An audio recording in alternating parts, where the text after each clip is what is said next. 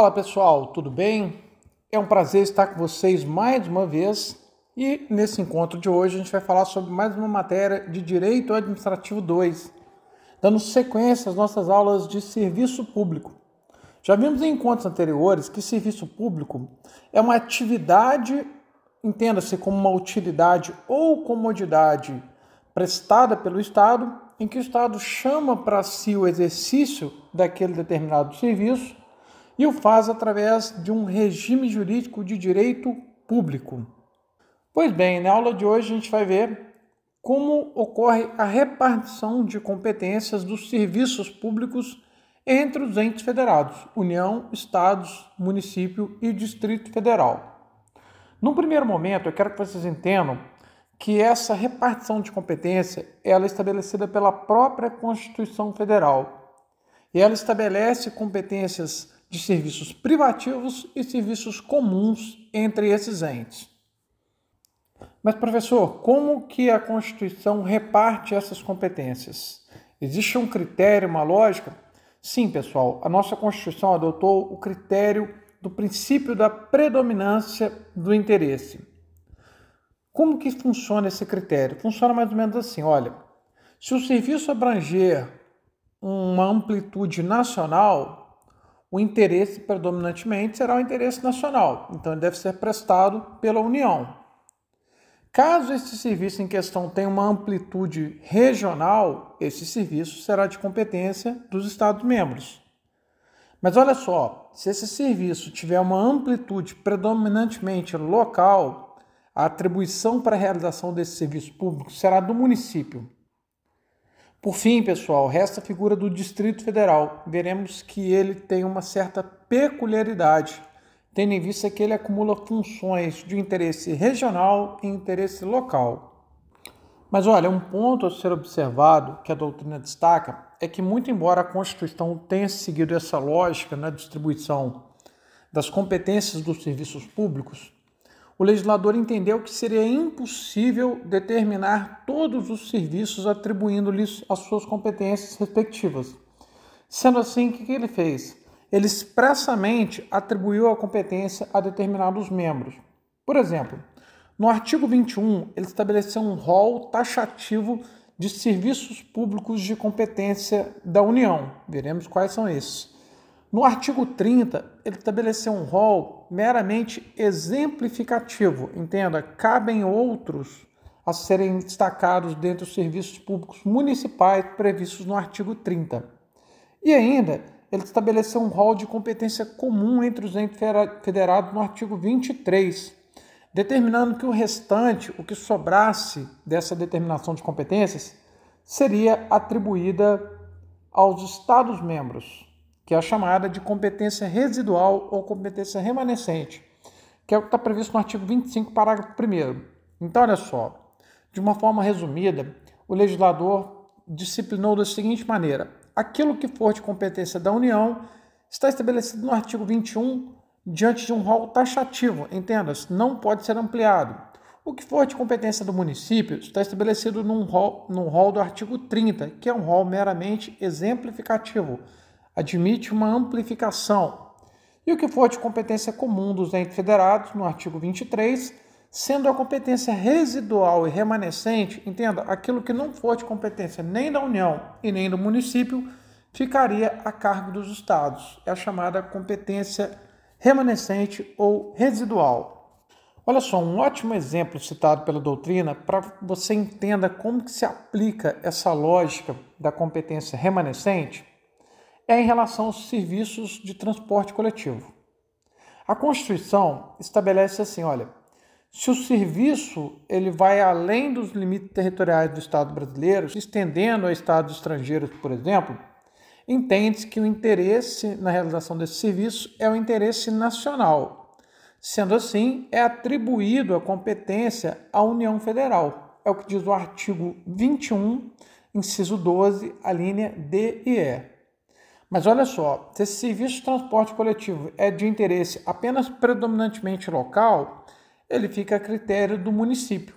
É o que estabelece o artigo 30, inciso 5 Mas olha só, se esse serviço, ele embora rompa as fronteiras do município se restrinja dentro do território estadual, entenda o seguinte, olha, ele fica interestadual, a competência deve ser atribuída ao Estado membro, tendo em vista que ela não se encaixa nem dentro da competência da União, nem tampouco da competência dos municípios.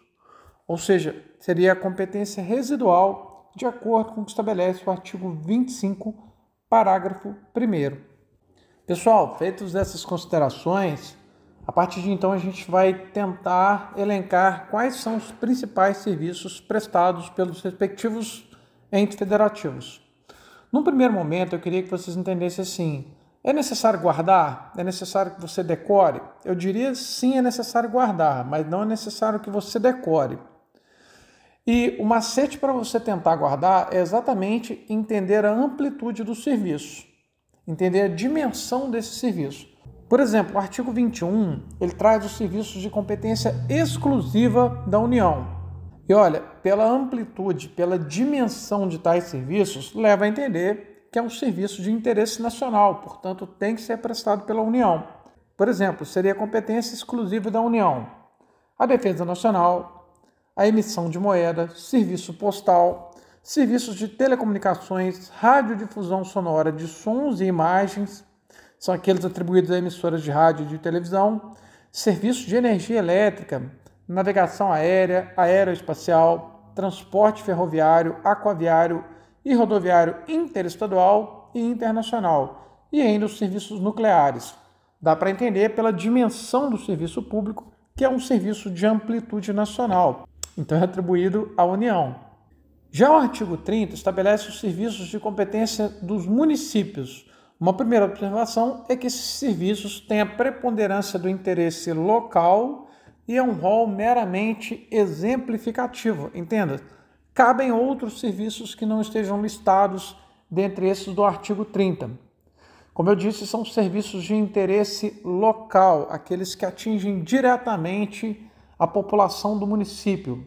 Por exemplo, os programas de educação infantil e de ensino fundamental e de atendimento à saúde da população, esses com cooperação da União e dos Estados-membros, além dos serviços de transporte coletivo municipal, que também tem caráter essencial conforme disposição do texto constitucional.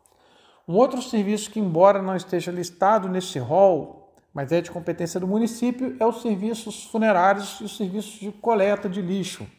Já o artigo 25 estabelece exatamente quais são os serviços de competência residual. Olha só, entenda que, como eu disse, são aqueles serviços que não se encaixam entre as competências da União ou dos municípios, sendo, portanto, estabelecido como competência dos Estados-membros.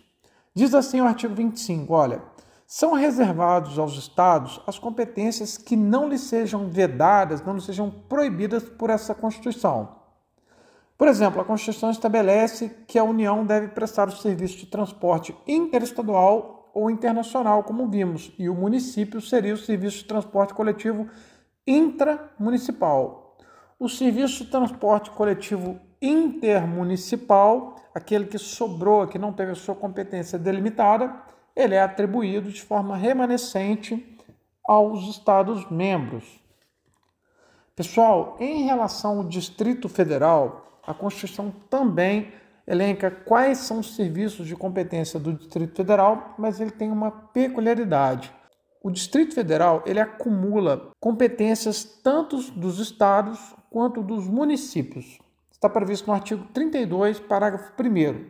Então imagine assim, olha, cabe ao Distrito Federal as competências dos estados membros e dos municípios mas tem uma pequena observação a fazer. A doutrina aponta que essa regra não é absoluta, porque existem competências dos estados que, no âmbito do Distrito Federal, são exercidas pela União, como é o caso da organização e manutenção do Ministério Público, do Poder Judiciário, da Polícia Militar, da Polícia Civil e do Corpo de Bombeiros.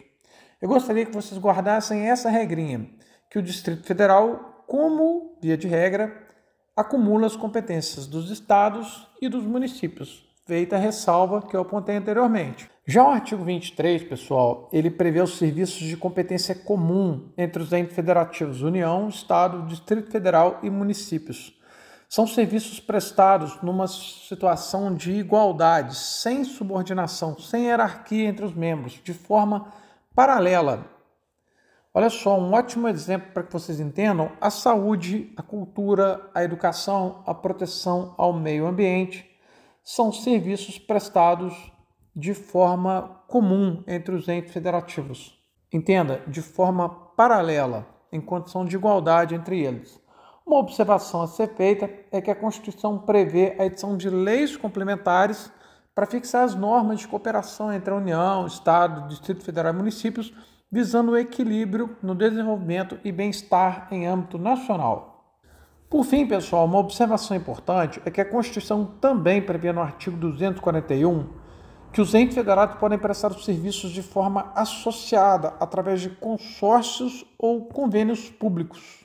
Diz assim o artigo 241: A União, os Estados, o Distrito Federal e os municípios disciplinarão por meio de lei os consórcios públicos e os convênios de cooperação entre os entes federados autorizando a gestão associada de serviços públicos, bem como a transferência total ou parcial de encargos, serviços pessoal e bens essenciais à continuidade dos serviços transferidos. Ou seja, é uma forma de prestação de serviços associada entre os entes federativos, através de consórcios públicos e convênios. Pessoal, de todo o exposto aqui, eu gostaria que vocês guardassem as questões centrais. Seriam exatamente a ideia de que a distribuição é feita com base no princípio da predominância de interesses e que a Constituição estabelece de uma forma bem clara um rol taxativo da competência atribuída à União, que seria o artigo 21, um rol exemplificativo de competência do município, que é o artigo 30, um rol de competências de serviços realizados de forma comum, paralela entre os entes federados, que é o artigo 23, sendo que o restante, a competência residual ou remanescente, atribuída aos Estados federados. Pessoal, essas são as ideias centrais, espero que tenham entendido. Nos vemos no próximo encontro. Um grande abraço e até a próxima!